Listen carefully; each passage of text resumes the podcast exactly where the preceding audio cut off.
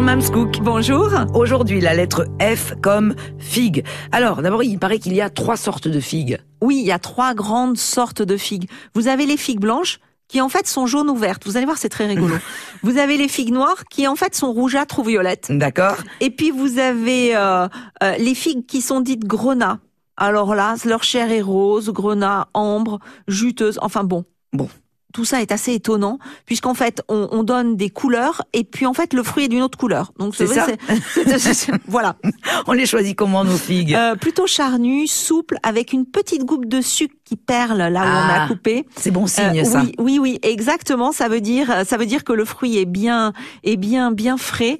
Euh, si vous la choisissez trop verte, elle va être âpre. Oui. Mais par contre, si vous la prenez trop mûre, la figue fermente. Et très rapidement, vous allez vous retrouver avec, avec des du figues. vin de figues. Non, mais des figues qui vont pas être, qui vont être Ouais. vraiment passées, pas du tout goûteuses. La saison des figues, Mamscook.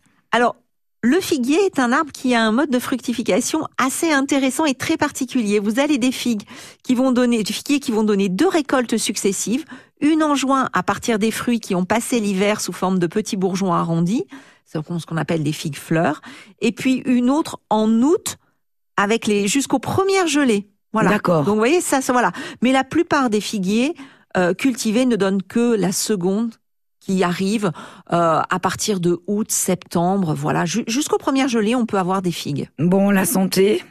Alors la santé, intéressant parce que c'est les figues sont riches en potassium, en calcium, en magnésium. Elles stimulent les intestins parce qu'elles sont riches en fibres.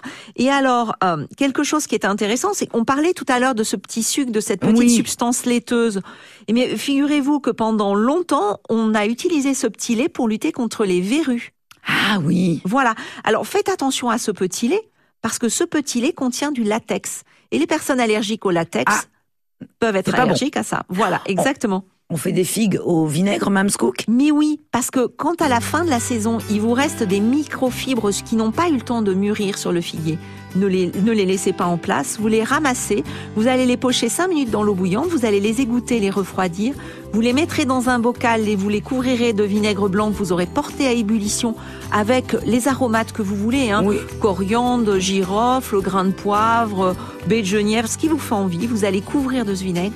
Vous allez fermer le bocal, vous allez conserver pendant minimum deux mois et vous pourrez consommer ces petites figues au vinaigre comme des cornichons. Magnifique. C'était la lettre F comme figue et comme félicitations, Mamscook. Belle journée à vous